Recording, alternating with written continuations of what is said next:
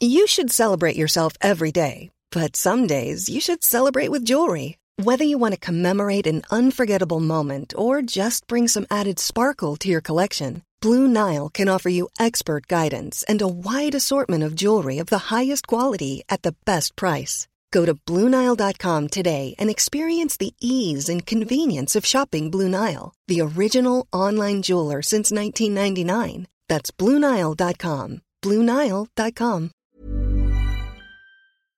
Nuevo fracaso de una nueva cumbre histórica contra el cambio climático. ¿Por qué no han conseguido ponerse de acuerdo los líderes políticos internacionales? ¿Y por qué, previsiblemente, seguirán sin ser capaces de ponerse de acuerdo en el futuro?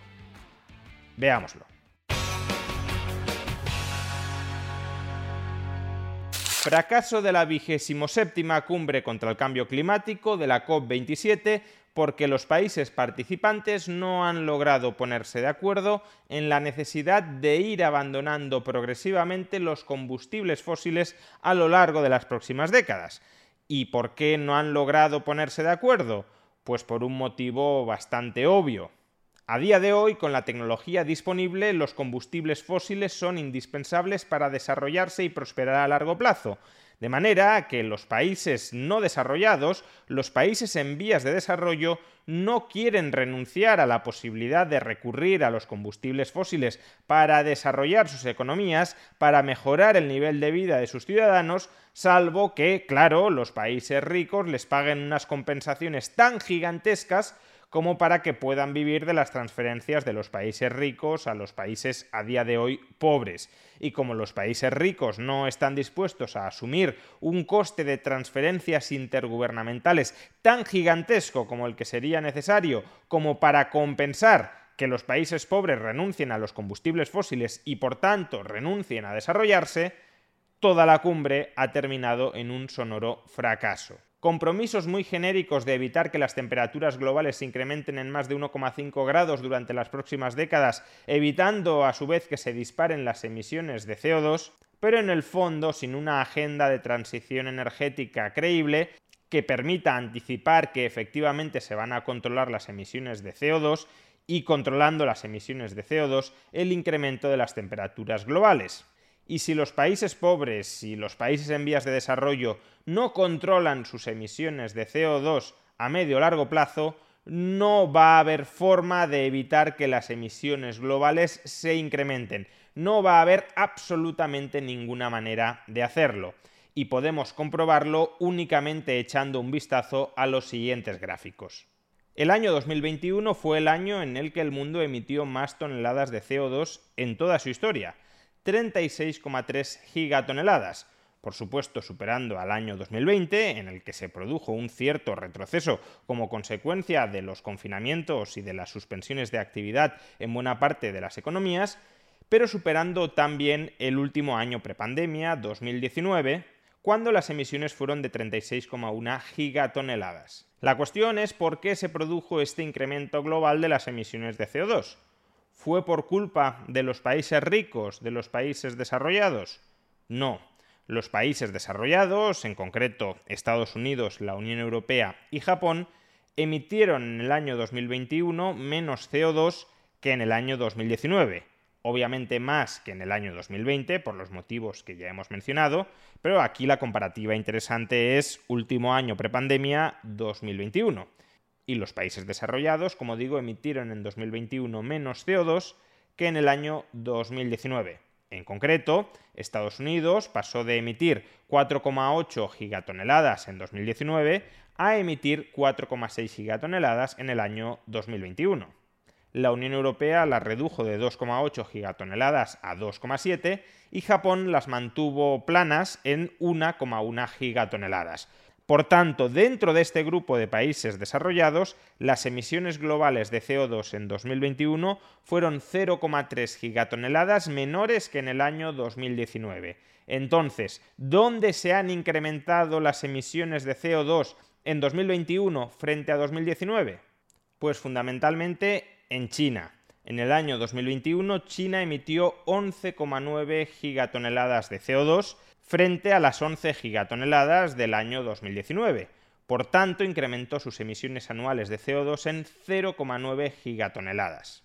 Y aunque esta comparativa respecto al año 2021 puede ser interesante, creo que es bastante menos interesante que otras comparativas que se desprenden de los dos gráficos que acabamos de observar. Primera comparativa que creo que es interesante. China no solo emite cada año más CO2 que Estados Unidos, la Unión Europea y Japón conjuntamente. China emite cada año 11,9 gigatoneladas de CO2 y en cambio la Unión Europea, Estados Unidos y Japón conjuntamente emiten 8,4 gigatoneladas. Pero como digo, no es solo que China emita más que estos tres países, es que el incremento de las emisiones anuales de CO2 de China entre el año 2021 y el año 2000 asciende exactamente a 8,4 gigatoneladas. ¿Qué quiero decir con esto? Que el desarrollo económico de China ha llevado a que solo China emita de más, no en total, sino de más, por año, lo mismo que emiten en conjunto Estados Unidos, la Unión Europea y Japón cada año. En el año 2000, China emitía 3,5 gigatoneladas de CO2. En el año 2021, como digo, 11,9. Las emisiones anuales de CO2 de China han aumentado en 8,4 gigatoneladas, que es lo mismo que emiten en total, repito, Estados Unidos, la Unión Europea. Ever catch yourself eating the same flavorless dinner three days in a row? Dreaming of something better? Well, HelloFresh is your guilt-free dream come true, baby. It's me, Kiki Palmer. Let's wake up those taste buds with hot, juicy pecan crusted chicken or garlic butter shrimp scampi. Mm. Hello Fresh. Stop dreaming of all the delicious possibilities and dig in at HelloFresh.com. Let's get this dinner party started. I'm Sandra, and I'm just the professional your small business was looking for. But you didn't hire me because you didn't use LinkedIn jobs. LinkedIn has professionals you can't find anywhere else, including those who aren't actively looking for a new job but might be open to the perfect role, like me. In a given month, over 70% of LinkedIn users don't visit other leading job sites. So if you're not looking on LinkedIn, you'll miss out on great candidates like Sandra. Start hiring professionals like a professional. Post your free job on linkedin.com/achieve today. One size fits all seemed like a good idea for clothes. Nice dress. Uh, it's a it's a t-shirt. Until you tried it on. Same goes for your healthcare. That's why United Healthcare offers a variety of flexible, budget friendly coverage for medical, vision, dental, and more. So, whether you're between jobs, coming off a parent's plan, or even missed open enrollment, you can find the plan that fits you best. Find out more about United Healthcare coverage at uh1.com. That's uh1.com. Y Japón. Y por cierto, China emite tanto no solo porque sean muchas personas, sino también porque sus emisiones per cápita de CO2 son altas. China ya emite más CO2 per cápita que el promedio de las tres economías que he mencionado antes, que Estados Unidos, la Unión Europea y Japón. No emite per cápita más que Estados Unidos, eso no, y aún le queda bastante, pero sí emite per cápita más que el conjunto de estas tres economías, que Estados Unidos, que Japón y que la Unión Europea. Como podemos ver en el gráfico, las emisiones per cápita de China son de 8,44 toneladas per cápita, mientras que en estas tres economías desarrolladas son de 8,23 toneladas per cápita. Pero el problema ya no es solo China. Volvamos al gráfico anterior y fijémonos en cuáles son las emisiones de CO2 de la India. La India emite cada año 2,5 gigatoneladas de CO2. No es demasiado, no es excesivo, ¿El problema cuál es? Pues que si la India se quiere desarrollar, como es lógico y perfectamente legítimo que quiera hacerlo, no se entienda esto en absoluto como una crítica a esa aspiración, si India se quiere desarrollar, al menos a niveles chinos, no digamos ya a niveles europeos o a niveles de Estados Unidos, dado que la población de la India es prácticamente la misma que la población de China, cabe anticipar que sus emisiones globales de CO2 se dispararán a un nivel similar al de China a día de hoy. Es decir, estamos hablando de un incremento en el medio plazo de las emisiones anuales de CO2 solo procedentes de la India de potencialmente unas 9 gigatoneladas, que de nuevo es más de lo que emiten hoy conjuntamente Estados Unidos, la Unión Europea y Japón.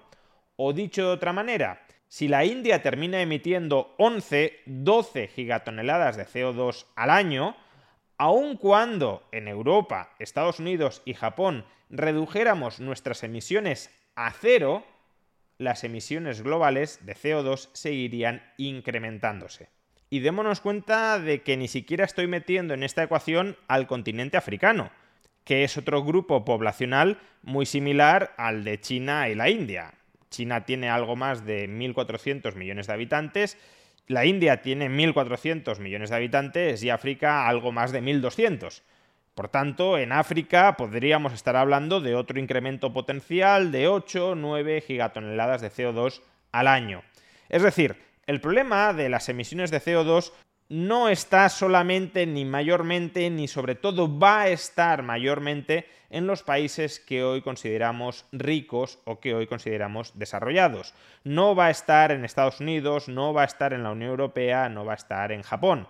Va a estar en todo el resto del mundo que tienen perfecto derecho a querer desarrollarse, a querer prosperar, a que su población no muera de hambre, a que su población adquiera niveles de vida similares a los que podemos tener en lo que hoy llamamos países desarrollados, pero que, dado que la tecnología constriñe las posibilidades de desarrollo sin emitir CO2, todo eso conllevará un incremento muy fuerte de las emisiones de CO2 a menos que la tecnología mejore.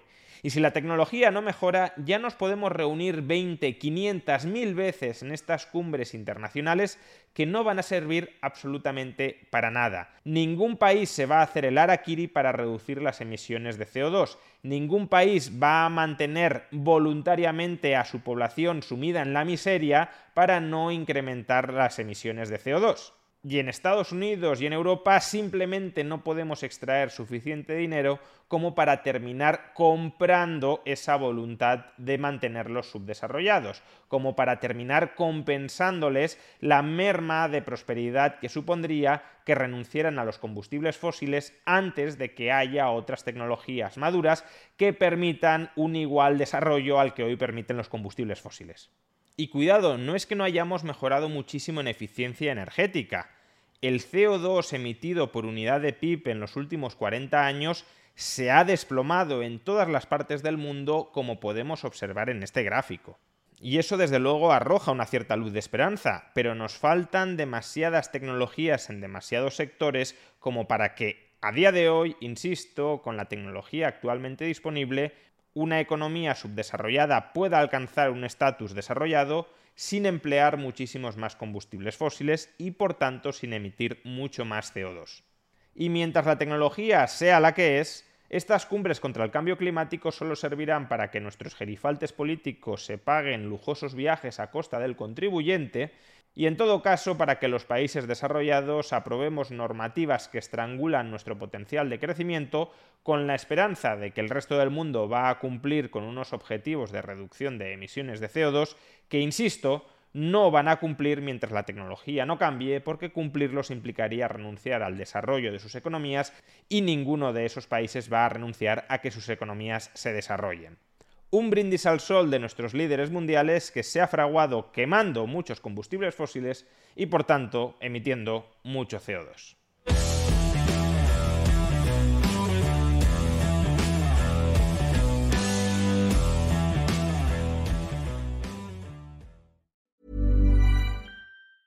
Ever catch yourself eating the same flavorless dinner three days in a row? Dreaming of something better? Well, HelloFresh is your guilt-free dream come true, baby. It's me, Kiki Palmer. Let's wake up those taste buds with hot, juicy pecan-crusted chicken or garlic butter shrimp scampi. Mm. Hello Fresh. Stop dreaming of all the delicious possibilities and dig in at HelloFresh.com. Let's get this dinner party started.